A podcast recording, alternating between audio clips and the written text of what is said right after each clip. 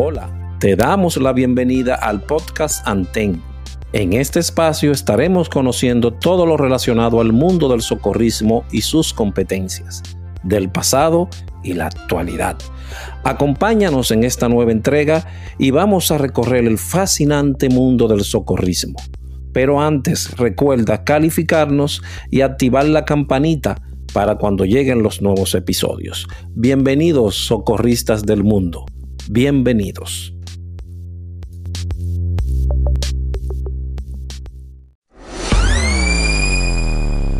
Escuchas, seguidores de Antem Radio. Esta noche en Cápsulas del Presente tenemos un invitado ya recurrente, muy prendido de nuestros corazones, por todos, querido por muchos y al menos eh, soportado por una gran mayoría. El pasado es prólogo, dijo William Shakespeare. Esto nos sirve de enlace con la cápsula de hoy, proceso evolutivo del sistema de emergencias en Estados Unidos. Damos la bienvenida, buenas noches, pero queremos recordarte darle like y tocar la campanita para que te avise cada vez que llegue un nuevo episodio. Buenas noches, Radio Escuchas. Buenas noches. Muy buenas noches, bienvenidos otra vez. Y Cristian con nosotros. Recordar también que en Spotify tienen la opción, ponemos una opción de una pregunta del próximo, si desean algún otro tema, la pueden escribir ahí también, por favor. Eh, eh, Cristian, ¿cómo inicia el sistema de emergencia médica en los Estados Unidos? Que es como el, punto inicial también para América Latina. Buenas noches, primero que nada. Eh, primero, saludarlos a ustedes, distinguidos. Gracias siempre por la invitación. Eh, Hogando, cualquier cosa, si te va mal como locutor, quedas excelente con esa voz, ¿oíste? Eh, bueno, eh, hablemos de lo que vinimos. El sistema de emergencia médica en Estados Unidos. Realmente indicar cuándo inició per se originalmente, no tendríamos una fecha exacta. Más sin embargo, el sistema como lo conocemos hoy en día inició por allá por el 1966 a través de una, una publicación que se hizo. Se conoce como el White Paper del EMS. Así es el nombre que se le da. Eh, realmente el, título oficial es Accidental Death and Disability, The Neglected Disease of Mother Disease. So, muerte accidental y disabilidad, la eh, enfermedad, eh, ¿cómo se dice neglected en español? Negligencia. Negligencia. negligencia ah, exacto, negligencia de la sociedad moderna. Exactamente. Ahí, es donde inicia el, el, sistema IMS como lo conocemos hoy en día. Ahí, a partir de ahí es donde empieza la, la evolución real. Eh, realmente el trabajo de ambulancia existía desde antes.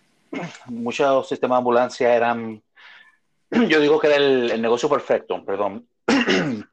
eran, muchas ambulancias existían, eran, eh, los dueños eran eh, dueños de funerarias normalmente, que cogían a la persona, lo tiraban atrás de la ambulancia y lo llevaban rápido para que no se murieran sin ningún tipo de atención. No sé si, si esa parte suena familiar para, para algunas de nuestros radioescuchas, porque a mí me suena familiar, suena como cierta, cierto lugar donde yo inicié por allá.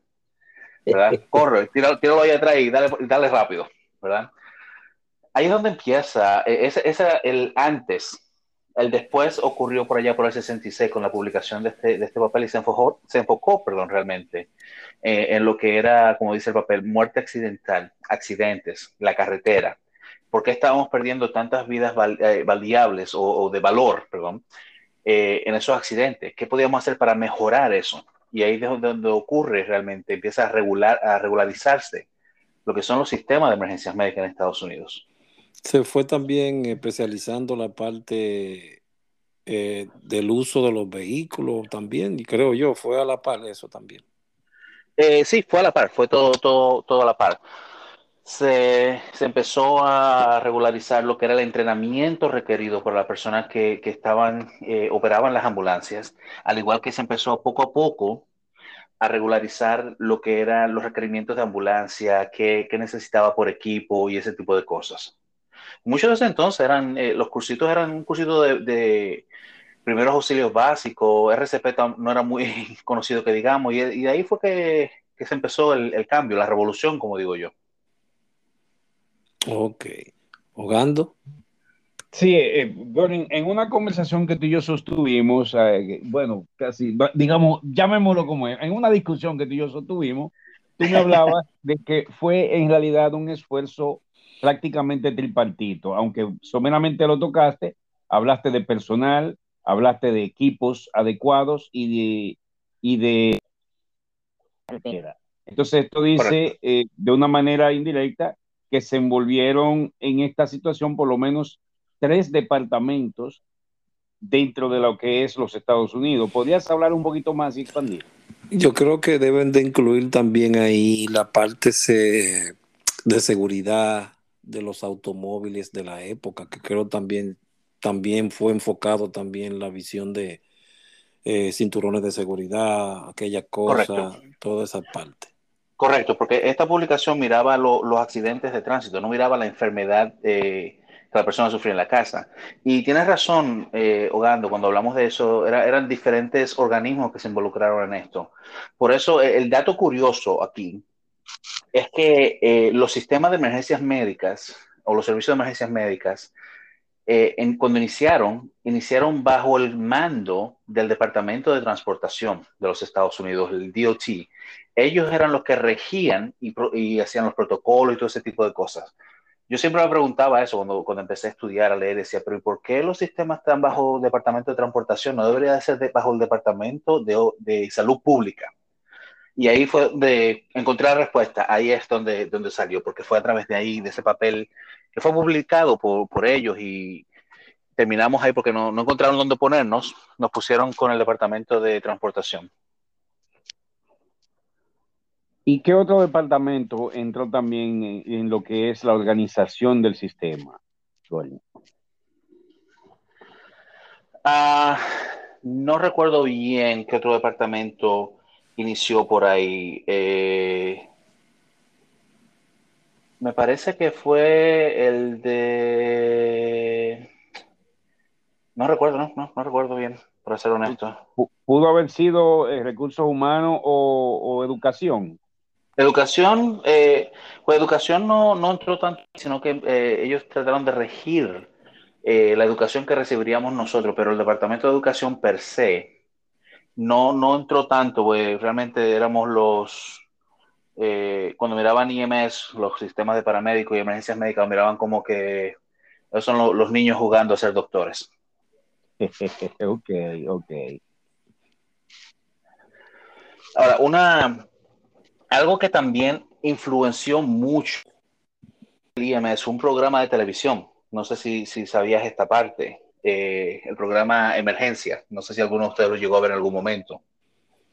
Bueno, era bastante famoso en la época y eso fue el boom, eh, tanto aquí en Estados Unidos como en los otros países donde fueron traducidos a la lengua del español. Si hablas de emergencias 911, este fue uno de los recursos bajo los cuales nosotros nos, forjamos. Alejandro los grababa y luego nos lo ponía en las reuniones de los miércoles a ver qué errores veíamos o si veíamos cómo trabajaban los paramédicos en este país. Y también eh, sirvió de base para muchos cambios, eh, no solo de conducta, sino también de, protocolar en nuestro propio sistema. Y también, valga, valga una ligera aclaración, ya que lo mencionaste, Gorin, esto sirvió para cambiar el sistema de República Dominicana que se conocía como 711 a 911 la primera vez. Mira, para allá. no, pero eh, mira para allá, la, influencia hasta donde ha llegado. Pero no, mira, ese show eh, yo lo llegué a ver. Eh, de hecho, yo conocí a uno de los actores del show. Esto está Johnny y Roy. Ellos eh, hicieron tan... La serie fue tan popular que ellos eh, se dedicaron a, estudiar realmente, a aprender lo que eran los sistemas de, emergencias médicas y se convirtieron en portavoces para generar cambios a los sistemas. De hecho, hasta el sol de hoy, eh, el personaje que hacía Roy, eh, ¿cuál era el nombre? Mantooth, Randall Mantooth, ese es el nombre de él. Él sigue, él sigue yendo a conferencias de, paramédicos y habla eh, como key speaker y él, él estudió, estudió y se graduó de paramédico y él, él es uno de los, de los abogados, por decirlo así, o de los portavoces más influyentes que tenemos nosotros en los servicios de emergencias médicas. Wow. Ya, e, entonces retomando la pregunta de Aldrin, eh, eh, hay que entender una cosa, y es otra de las razones por la cual el sistema también recae bajo el amparo o el tutelaje del DOT, Departamento de Transportación. Ellos son los que manejan las estadísticas. Correcto, la carretera. Luego empezaron a darse cuenta que todo el que chocaba en un accidente salía, como diríamos traduciendo el inglés, eyectado o proyectado, y esto aumentaba la, la morbilidad, morbimortalidad. Eh, habla, ¿puedes, hablar al respecto de eso, Gori? Bueno, de hecho, antes de, de, que, de que se iniciara este, este estudio, que se convirtió en el white paper o el papel blanco, eh, los números de mortalidad estaban por los cielos, especialmente cuando hablábamos de vidas productivas, personas que estaban en esa edad productiva o quedaban completamente eh, por decirlo así, inútiles físicamente para trabajar a la sociedad y o morían. Entonces, eh, trataron de, investigar qué es lo que está pasando. Ahí inició el cambio de que, ok, no hay un tratamiento del momento de la escena al hospital, pero también por qué cuando ocurre el accidente, ¿qué ocurre? Bolsas de aire, no solamente los cinturones, bolsas de aire también no existían o muy poco usadas. Los cinturones de seguridad se empezaron a, a usar más, se iniciaron campañas, se iniciaron leyes para regularizar el uso de cinturones y no solo el uso, sino también exigir a las compañías automotrices a que tuvieran cinturones de seguridad en sus vehículos, al igual que bolsas de aire. Eso, eso fue, digo, fue la, revolución, ese fue el antes y el después de lo que es los servicios de emergencias médicas como los conocemos, de, e influyó en todos los aspectos. Ya. Eso, eso se puede decir que fuimos la generación de acero. Sí. Eh, no, no, está, no está mal, no está errónea. Ese... exacto, fuimos la generación de acero. En la bicicleta ahora se le exige llevar un casco, no andábamos con casco. No, igual la motocicleta. Igual la motocicleta. Yo, como, ustedes saben, yo, yo soy eh, biker y antes no, no, no se tener los cascos, ahora tengo que usar mi casco. Bueno, desde que yo empecé a ser biker tengo que usar casco, pero... Exacto, exacto. Eh, eh, conozco de países que cubren mejor el codo que el la cabeza, pero vaya, eso es otra, eso es harina de otro costal, como yo digo. Eh, esa, islita del Caribe. ya, ya, dije, tenía que decir nombre. quiero no, dije nombre. puntos. El primero es que esto, estas estadísticas sirvieron no solo para alargar la vida del conductor y sus ocupantes, sino también para cambiar en su totalidad la ingeniería, porque yo recuerdo cuando antes un vehículo chocaba y el conductor era traspasado por la, por la varilla del guía, era una lanceta que salía desde el guía y le atravesaba el corazón o el pecho al conductor. Luego, a través de estudios, se, dieron cuenta que el problema es que esta, varilla era en realidad eso, una lanceta. Y la Sociedad Americana de Ingenieros Automotrices, eh, como SAE, como creo que se conoce, modificó los vehículos. Y el otro fue que no todo es pan de fruta. La primera bolsa de aire quemaron gente y mataron gente porque no se había afinado bien el asunto. Sí, pero también yo creo que va un poquito más lejos. Creo que ahí se puede incluir también la energía cinética. Ellos entendieron que el vehículo debe de absorber más el golpe que el ser humano adentro lo absorbía más porque los vehículos de antes eran hechos de un material que vaya, con su, rompían cualquier pared o cualquier otra cosa, creo, no sé, sáquenme de no, Está en lo correcto, eso, eso iba a mencionarlo. Si tú comparas los vehículos de antes a los vehículos de ahora, esos vehículos de antes eran hierro puro, hierro puro. Exacto. Que por eso ahí surgió la necesidad también de crear las máquinas de cortar vehículos y todo ese tipo de cosas. Más sin embargo, los vehículos de ahora están diseñados de tal manera que absorben el impacto. Yo he ido personalmente a un montón de accidentes. Al ver el vehículo, eh, en la condición en que está, yo digo, wow, esa persona no puede estar viva. Salen sin un rasguño porque el vehículo está diseñado que se rompe o se deforma de tal manera, pero absorbe el impacto. Absorber el impacto, exacto. Según me explicó María Trinidad Olivares Heredia, se trata de la transferencia de energía. La energía va a transferirse al cuerpo más débil. Antes, el cuerpo más fuerte era el vehículo, el cuerpo más débil, los ocupantes en un impacto o alto impacto, toda esa energía era transferida a los órganos internos del individuo. El individuo quedaba entero, pero muerto, desbaratado por dentro.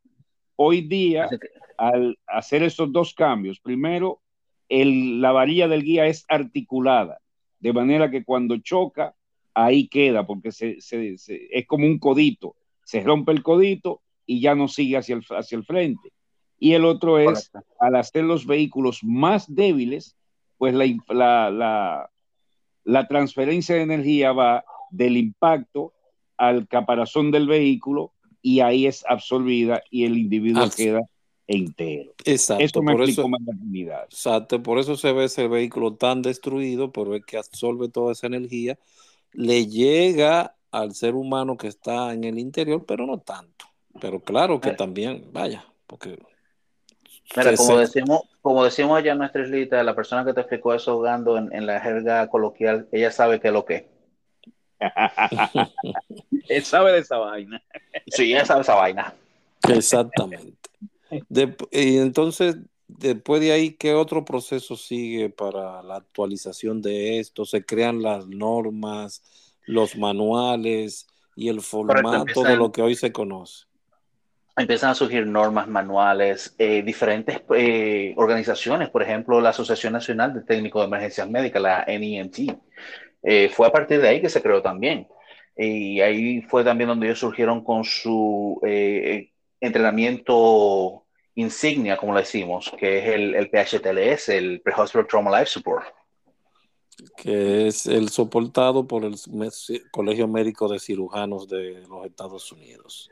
No quería, no quería hablar de eso, pero ya que lo mencionaste, tengo que hacer la pregunta. ¿Quién fue primero? ¿ITLS, como se conoce hoy día, antes BTLS o PHTLS? Sigla, sigla, sigla, por favor. Eh, depende de Basic Trauma Life Support o soporte avanzado o soporte básico, de vida para paciente politraumatizado o Pre-Hospital Trauma Life Support, soporte de vida para paciente politraumatizado? La respuesta corta, la respuesta corta depende a quién le pregunte. Si le preguntas a un instructor de ITLS, te va a decir que ellos fueron primero. Y si le preguntas de PHTLS, fueron primero. La realidad, el PHTLS fue primero. Ok. Creo que sí. Bueno, no sé. Yo tengo el mío, creo que del 95. Y, eh, desde allá, pero el primero está desde mucho antes. El primero está, creo que empezaron por allá por, por los 70, por los 80. no, no, eh, perdón, la NEMT pues, empezó por allá. Pero no, ellos, eh, ellos fueron primeros realmente. Ok, entonces, dime, dime, cuándo. No, no, ok, gracias por la, por la aclaración. Ok. Sí, mira, yo he sido, yo he sido, he tenido la, eh, el, honor de haber sido instructor en las dos áreas. Actualmente me mantengo como instructor en el PHTLS. El ITLS lo, lo dejé expirar por, por, vago, si somos honestos, fue por vago que lo hice. Eh, pero realmente el material es muy bueno en, ambas, en ambos entrenamientos. Y como te digo, si le preguntas a un instructor de una, te va a decir que ellos fueron primero, y si le preguntas al otro, te va a decir lo mismo también. Ya. Yo conocí primero eh, BTLS, luego conocí a PHTLS, pero sí había escuchado del doctor Ramón Alejandro Reyes Díaz que PHTLS es primero, pero por muchísimos años. Correcto. So, estudian el, el, el, BTLS, es lo que se conoce como el PHTLS. Pasó a ser el PHTLS. Antes era el BTLS, que era el, el soporte básico de trauma, y luego tenían el soporte avanzado de trauma. Ellos sí. combinaron esos dos en una sola clase porque dijeron, pero ¿por qué, está, ¿por qué, estamos haciendo esto realmente? Y lo combinaron en una sola clase porque así puedes en una sola clase acaparas ambas audiencias y lo que hace es que tú modificas la clase en relación a tu audiencia. ¿Cuáles eh, protocolos pueden ejercer cada nivel? ¿O cuáles habilidades? Exacto, sí. Correcto. Sí, ciertamente. Entonces, a raíz de eso, comienzan a hacerse los cambios en la parte médica y luego hay unas específicas, eh, como diríamos, protocolos para el accionar en la escena. Correcto. ¿Cuáles son Correcto. esos protocolos para la escena en el lugar? Ah, en el lugar ah, perdón, Andy, perdón, Andy. Antes ah. de entrar ahí, me gustaría eh, que hablásemos, si es posible, por favor, de las seis etapas. Porque acuérdate que eh, otrora se armó una cacería de estrellas de la vida y nadie sabía qué caray significaban esas seis puntas, esos seis palos. Claro, ya prácticamente he dado la mitad de la, de, de la información, pero por favor, ¿nos podrías hablar, aunque fuera brevemente, de las seis etapas, eh, Gori? Eh, claro, dame un segundito. Ah, estoy moviendo algo acá rápido. Eh, realmente, Te... si tú te fijas, la estrella, la estrella de la vida, eh, la manera fue diseñada para simbolizar cada una de las etapas que nosotros ejercemos o de las cuales participamos durante una emergencia, ¿verdad? Fue creada por la National Highway and Traffic Safety Agency. Uh, para representar un símbolo que, nos que, que, representara a todos nosotros que trabajamos en el área de emergencias médicas. Esa fue la cómo se originó. Eh, de hecho, creo que realmente quien lo creó fue la Asociación Nacional de Técnicos de Emergencias Médicas y los eh, donó al DOT y todas las demás instituciones. Ahora bien, los seis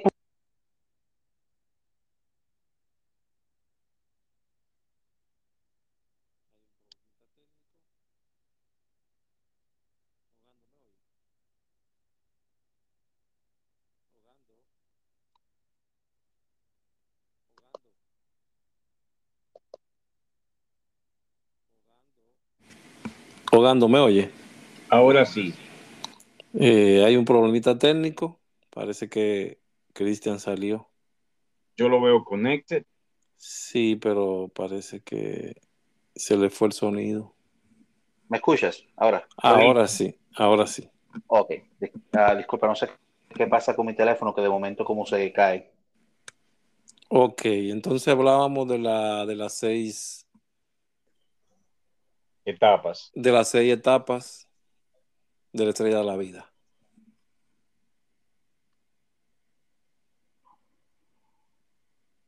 Parece que se fue hello. de nuevo. No, no, estoy acá, estoy acá. Hello, ah, hello, ok. Sí, sí, sí. Okay. Okay. Eh, entonces mencionábamos que la, la, la, estrella de la vida fue creada unirnos a todas las personas que trabajamos en la parte de emergencias médicas bajo un mismo eh, emblema. ¿Verdad? Para identificarnos. Eh, curiosamente, la Estrella de la Vida fue creada antes que la, se publicara el white paper. No sé si sabían esa parte. No, ignoraba. Sí, precisamente me, me, parece que fueron tres años antes, en el 63 me parece que fue, si no me equivoco. Uh, tendría que confirmar eso, pero me parece que, fue, que, que sí fue en el 63. Mi, mi, la Asociación Médica Americana. 1973. ¿O 73? Sí, 73. Okay. ok. Hubo una entonces que se creó por la... Uh, hubo una que se creó por la American Medical Association y la otra fue por la NEMT, si no me equivoco. O no la NEMT. Uh, ¿quién fue? No recuerdo quién fue que lo creó y donó el emblema para ser usado en vez de registrarlo bajo su nombre y que todo el mundo tuviera que pagar por el uso, lo donaron para que fuera usado como el símbolo emblema de los sistemas de emergencias médicas, ¿verdad? Entonces, eh, lo que decía Ogando de la las etapas, la, ¿me lo escuchan? Sí, claro, claro. Lo que decía Ogando en relación a las etapas, eh, cada punto de la estrella significa algo, ¿verdad? Eh, empecemos por el centro, vamos a trabajar desde el centro para afuera. Primero tenemos el esculapio, ¿verdad? Con una sola serpiente, que ahí es donde muchas personas, eh, tuve muchas personas que tienen las dos serpientes y hay otras que tienen una serpiente en el esculapio. Eh, obviamente, ustedes saben cuál es la diferencia entre una y la otra, ¿verdad? Eh, el caduceo de Mercurio que representa a los médicos y el otro es el bastón de Esculapio que representa el poder curativo junto con la serpiente. O sabiduría, según me han dicho. la serpiente sabiduría. Sapiencia, sapiencia y poder curativo. Exacto. Correcto. Entonces, ahora ya tenemos esta parte cubierta. Vamos a, los puntos. Eh, el primer punto sería la detección. Nosotros eh, no detectamos la emergencia, sino que necesitamos que nos informen de la emergencia para saber dónde está. Y de ahí es de donde sale el número 911, un número fácil de aprender para las personas y que eh, es usado prácticamente universalmente, por lo menos, no realmente universal, sino perdón, universal dentro de los Estados Unidos pero otros países tienen diferentes versiones del mismo. Y gran parte de Latinoamérica, gran parte de Latinoamérica, pero cada quien ha, ha tomado, ha, ha, hecho sus opciones diferentes porque somos este, país, exactamente. Correcto. En Europa, en Europa usan diferente, en, en England. Eh, en España el 311, creo. Ajá. Eh, no recuerdo cuál es el de England, pero eh, es algo 11 también. Ah o 999, 999 creo, no recuerdo bien honestamente. Creo que era triple pero... ¿Cómo? uno de esos. Creí que era triple 8. No sé, realmente, como digo, no, no recuerdo bien. Entonces, la detección es la primera parte. La segunda parte es la parte de la respuesta. Estamos preparados, vamos a terminar la respuesta, vamos preparándonos mentalmente. Eh, obviamente, antes de la respuesta, debes de, asegurarte que tu equipo esté ahí. Así que eso se incluye también en la parte de la respuesta, ¿verdad? Luego está el trabajo en la escena. Esa es, la tercera, señores, como si fuera el reloj de las 12 hacia la 1, una etapa de la, a las, estamos en la 2, ¿verdad? O podríamos eh, decir en la 3. La 3, la 3. Y la 3 ah, ah. realmente, me, me equivoqué, la, 3 es eh, reporting o reportándose a la escena, ya llegando a la escena. Ok, la número 6, que es la del medio, 12 y 6, ya ustedes ven ahí. La 6 es el, el, tratado, el cuidado que se le da al paciente en la escena. Exacto, y ahora subiendo de nuevo, como si fuera el reloj, ya ustedes saben cuál es la próxima. El cuidado durante el uh, de camino al hospital y la otra subiendo como si fuera hacia las 11, entonces eh, la transferencia del cuidado del paciente. Que eso es algo también que en, algunos países de Latinoamérica me he dado cuenta que tienen problemas eh, al hacerlo o algunos no lo hacen, que obviamente tú no puedes llegar al, hospital y tirar al paciente y ya no es problema mío. Tienes que transferir el cuidado del paciente a otra persona, eh, doctor o enfermera, normalmente. Nivel superior. Exacto. Siempre se supone que nosotros eh, transferimos cuidado del paciente a una persona que tiene, por ley en Estados Unidos, a una persona que tiene el mismo nivel de entrenamiento al mío o superior.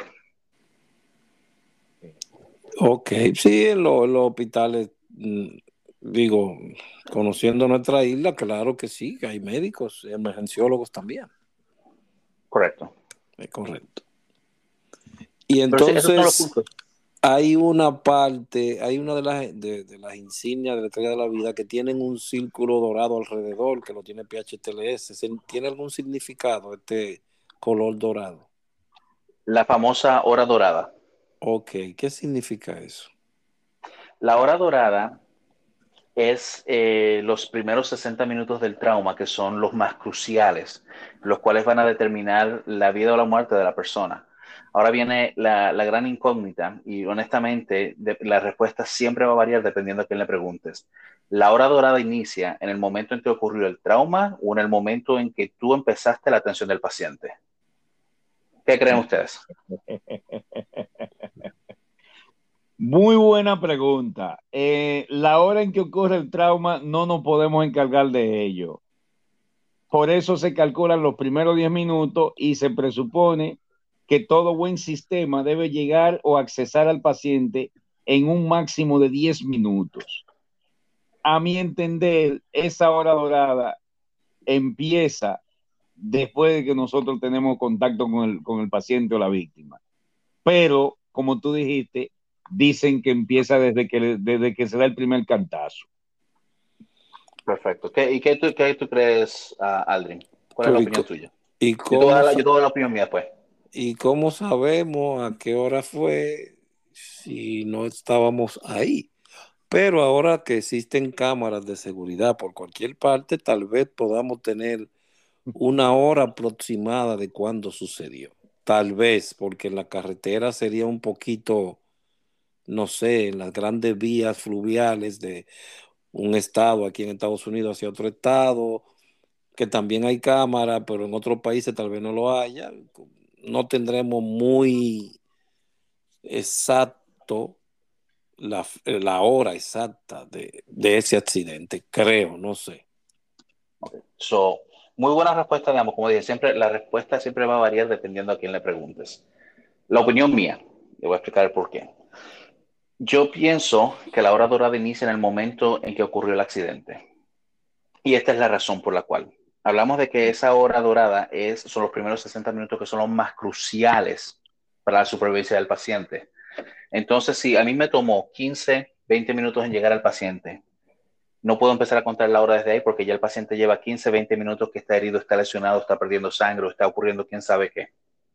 Entonces, la hora dorada inicia ahí. Ahora, Ogando mencionó 10 minutos.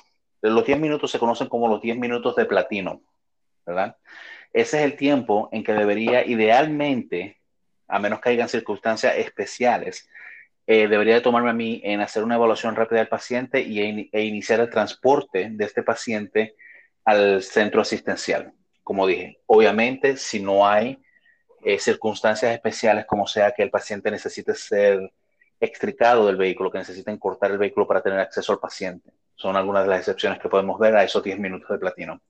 Eh, historia que me pasó a mí, de hecho, eh, en un accidente que yo fui aquí en la autovía, en el highway. Cuando llegué al paciente, me tomó 11 minutos desde el momento en que hice contacto con el paciente hasta el momento, de hecho, perdón, 12 minutos al momento en que inicié el transporte del paciente y el departamento clínico me mandaron un email después que yo mandé ese reporte para que yo explicara por qué me demoré dos minutos más de los diez minutos. Así de estrictos son acá. Vea usted qué cosa. Qué cosa, ¿verdad? Bueno, ahí es que cada, cada país tiene sus normas, como podríamos decir. Correcto. Eh, quería hacer el preámbulo de las seis etapas, uh, predespacho, despacho, viaje hacia la escena, acción en la escena, viaje hacia el hospital y acción en el hospital, porque cuando la gente habla de protocolo y tú ya la gente hablando de protocolo, protocolo, de ahí es que salen los protocolos. Cada etapa tiene un sinnúmero de reglas y pasos a seguir y esto es lo que da pie a los protocolos. ¿O me equivoco, Gori? Yo difiero un poco ahí contigo. El protocolo viene de la educación que recibe la persona en relación al, nivel que ellos hacen uh, o a nivel que practican. Eh, el protocolo va a aplicar, obviamente, eh, un protocolo durante el transporte versus el protocolo en escena va a variar. Sí, en esa parte sí. Eh, pero los protocolos vienen de la educación, de, qué, de qué es lo que podemos hacer, qué es lo que no podemos hacer, qué debemos hacer. Ok. Además de que también hay unas guías para la atención en caso de, ¿cómo que se llaman, Gordon? Ah, lo estándar, lo estándar, los procesos estándar de que tiene el Estado. Oh, está, eso, están, eh, lo que, eh, dentro de los protocolos mismos se llama, hay uno que se llama el Standard of Care, o el estándar de cuidado. El estándar, de, cuidado. Exacto, el estándar de cuidado es la varita que usan para medir a todos los proveedores, especialmente si hay algún problema en la, en la llamada ¿cómo vamos a saber si hizo lo que debió hacer o no? ¿Verdad? Entonces, el estándar eh, de cuidado se basa en, la pregunta es, ¿qué haría otro proveedor con el mismo nivel y experiencia mía en la misma situación? Esa es la pregunta que se hace en un, en un juzgado cuando se está evaluando a través del estándar de cuidado. Y si tú te fijas, no sé si alguna vez has visto el protocolo de aquí de Massachusetts, si no lo tienes yo te lo envío. Eh, la primera página, el protocolo 1.0, es el, el cuidado estándar eh, o el standard of care, que te habla de todo lo que debes hacer paso por paso, las primeras cosas antes de entrar en protocolos. Te habla de qué equipo tú vas a llevar al paciente, eh, cómo vas a responder a la, a la, emergencia, ese tipo de cosas. Enterado, Gando. Está claro. Está claro. Entonces, ¿alguna otra pregunta, Gando?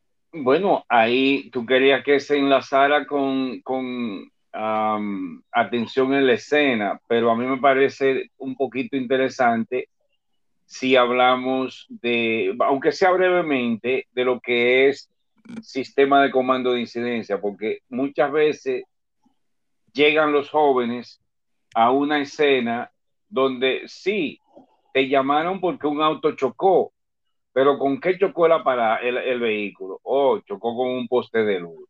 Ah, ¿y hay cables en la escena? Sí hay cables. Entonces, ya no es un simple accidentado, ya la situación requiere de más gente y más agencias. Entonces, ahí, eh, Goring, tú que eres experto en sistema de comando de incidencia, ¿qué debiera ser el siguiente paso a partir de esta simple situación, entre comillas. Ok, eh, sencillo. Primero empecemos por definir qué es el comando, el sistema de comando de incidentes, o eh, en inglés como lo decimos el ICS, Incident Command System. Eh, salió por allá por los 70 de los fuegos, eh, fuegos forestales, California, etcétera, etcétera. Ok, no nos vamos a enfocar en la historia. ¿Qué es realmente? Es un, eh, una estructura que te ayuda a manejar recursos múltiples en una escena de una forma efectiva. Como has planteado tú, ese accidente en el que ya no es solamente una ambulancia que necesitas, ahora necesitas bomberos, policías, el departamento o la eh, agencia que se encargue de, electricidad, ya son varias agencias que tienes ahí y tienes que comandarlas o utilizarlas de una forma efectiva, ¿verdad? Esa es la idea detrás del comando de incidente. Cuando usamos múltiples agencias o respondedores de una forma efectiva. Ahora, en esta escena que estás planteando, lo ideal, y eso está escrito acá en la ley en Estados Unidos, quien asume el mando sería el cuerpo de bomberos, a menos, con la excepción de que sea una situación que requiera eh, la policía, por ejemplo, eh, situación de rehenes o que requiera atenciones tácticas. Ahí la policía asume el mando. Y en el caso de los bomberos sería el oficial de más alto rango en la escena. Ok. En ese caso también podría ser la primera unidad que llegue al lugar. La primera unidad asume el mando y empieza el triaje hasta que llegue el oficial de alto mando o de más alto mando a la escena, o el oficial del día, como le quieran llamar en inglés, el deputy chief o un lieutenant de la unidad. Así es como va escalando. Ok, veo que también eh, el sistema cuenta como con ocho pasos. ¿Recuerdas alguno de ellos? Ah, estamos hablando de los o esas, o, esas ocho funciones se pueden activar todas o solamente se activa una parte, si la escena no es muy grande, se puede hacer así. Eh, correcto, eso, estamos hablando de, los diferentes eh, escalafones, los diferentes uh, podríamos decirle escuadrones, podríamos decirle, llamémoslos departamentos, por ejemplo, no, no, es realmente el término, pero llamémoslos, por ejemplo, departamentos, ¿verdad? Que se van a activar. Y dependiendo del tamaño de la escena y el número de personal que estás trabajando, eh, se puede extender. Hay obviamente operaciones extendidas donde vas a requerir un sinnúmero de recursos ahí vas a entrar la parte financiera. La parte que yo siempre me enfoco, porque es la parte en la que yo caigo, es la parte operacional. Entonces, dentro de la parte operacional, vas a tener tres ramas. Policía, bomberos, IMS, ¿verdad? Cada una de esas ramas tiene una persona que va a dirigir o un, eh, un encargado que se va a reportar al comandante de incidente. Eso es como la manera en que yo lo describo. Imagínate una orquesta sinfónica. Tienes el director de la orquesta sinfónica dirigiendo cada instrumento en la orquesta sinfónica desde un solo punto. Eso es un comando de incidente. Tremenda analogía. Tremenda analogía. Esa persona dirige desde ese punto cada cosa que está pasando. Más sin embargo, él nunca toca un instrumento. ¿Qué quiero decir con eso? Y, lo, traigo a, escena porque es algo que he visto en, muchos países en Latinoamérica. La persona que está dirigiendo la escena es el que quiere estar cortando el carro, que quiere estar atendiendo al paciente. No. El comandante del incidente no debería estar envuelto en la escena, sino de una distancia prudente, donde pueda ver toda la escena y dirigir desde allí cada punto que se está moviendo. Aquí me gustaría destacar tres cosas que ya tú y yo la habíamos discutido muchísimas veces, Gorin, y ah. es lo que dicta el suceso, el éxito o el fracaso en las incidencias múltiples, eh, utilizando el sistema de comando de incidencias. Acabas de dar en un punto clave. El director de la orquesta, por eso dije, me gustó la analogía, no toca ningún instrumento, el instrumento del el bastón con el que él dirige, le toca este grupo, le toca este instrumento, le toca aquel. Él no toca ningún instrumento, pero tampoco tú ves al que toca el fuñío oboe salir a quitarle la flauta que al que está tocando la flauta porque la está tocando mal. Correcto. Entonces, me refiero a esto con lo siguiente. En nuestros países, el sistema de comando de incidencia nunca ha funcionado porque todo el mundo quiere hacer de todo, nadie quiere hacer su trabajo. Si nos circunscribimos a hacer nuestro trabajo, el sistema de comando de incidencia, oye, es God given, le ha funcionado a los gringos y le ha funcionado a otros países más desarrollados. ¿Por qué a nuestros países no le funciona? El protagonismo. Mira, yo digo que, eh, yo siempre he dicho que en nuestros países el sistema de comando de incidente funciona a la mil maravillas cuando lo están haciendo en entrenamiento, cuando lo están haciendo en simulacros. Pero cuando lo hacen en la realidad, no hacen nada.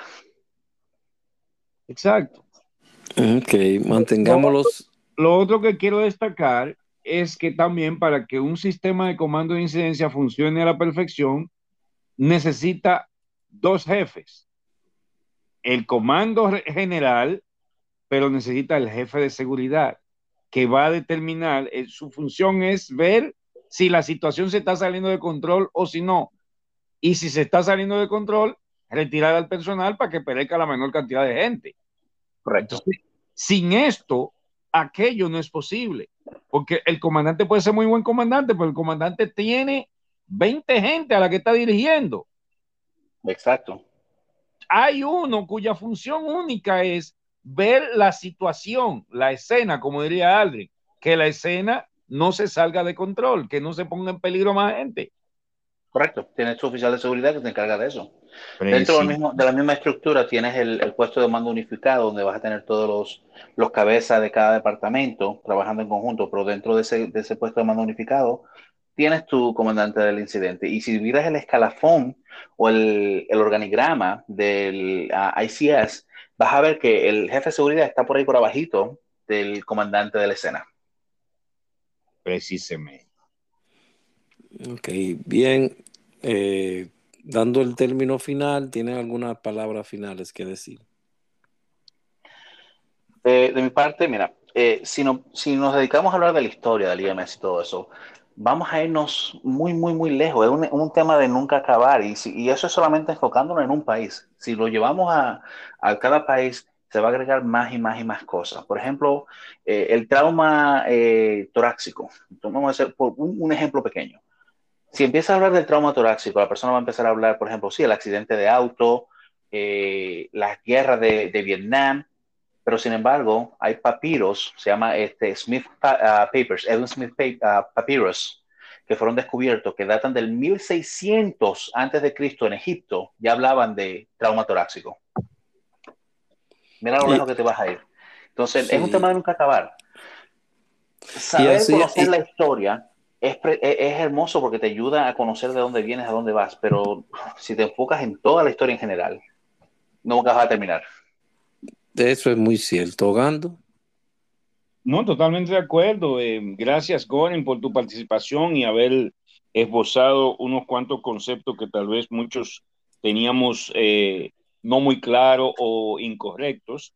Muchas gracias por ponernos en el camino adecuado. Y siempre eres un invitado especial para nosotros. Te seguiremos en el futuro. Las cápsulas del presente son una parte importante para ir conociendo el proceso de ahora y ya tendremos otras más. Hemos tratado de, de, tener la parte de la emergencia, de la situación, de la escena y algunas otras tópicos como la parte de la estrella de la vida y observar, darle esa amplia visión un poquito y ya luego iremos tomando otros temas más específicos y encasillarnos ahí, como la evaluación primaria, evaluación secundaria. Ya eso lo veremos en otro episodio más en las cápsulas del presente. Encantado de... Dime. De mi parte, Adrián, disculpa que te interrumpa un momentito. Quiero invitar a todos los radioescuchas a que se pongan en contacto con nosotros. ¿De qué quieren que hablemos? Eh, mándenme un mensaje por WhatsApp, por Facebook, por donde quieran, tanto a mí como a Adrien, como a Ahogando. Envíenos mensajes, envíenos preguntas aquí mismo en el, Spotify, donde sea. ¿De qué, quieren ustedes escuchar? Excelente punto. Exacto. Pueden, eh, también pueden hacernos llegar su email o su grabarse, grabar la pregunta, grabar la respuesta o la pregunta que tengan sobre yo quiero tal tema y se lo vamos a hacer, lo vamos a poner dentro del episodio. Es decir, podemos hacer esa parte donde, bueno, no, oigan esta pregunta, que si podemos hablar de tal persona, ok, esa persona es, y así podremos hacer contactos. Y recuerden bajar un poquito más en Spotify, donde está la reseña del, del episodio, y verán allí abajo la respuesta, la pregunta de qué otro tema quieren de lo que podamos hablar. Con esto cerramos y le invitamos a otro nuevo cápsula del presente con Cristian Goring, Hogando y su servidor Aldin Santiago que le habla. Nos veremos pronto.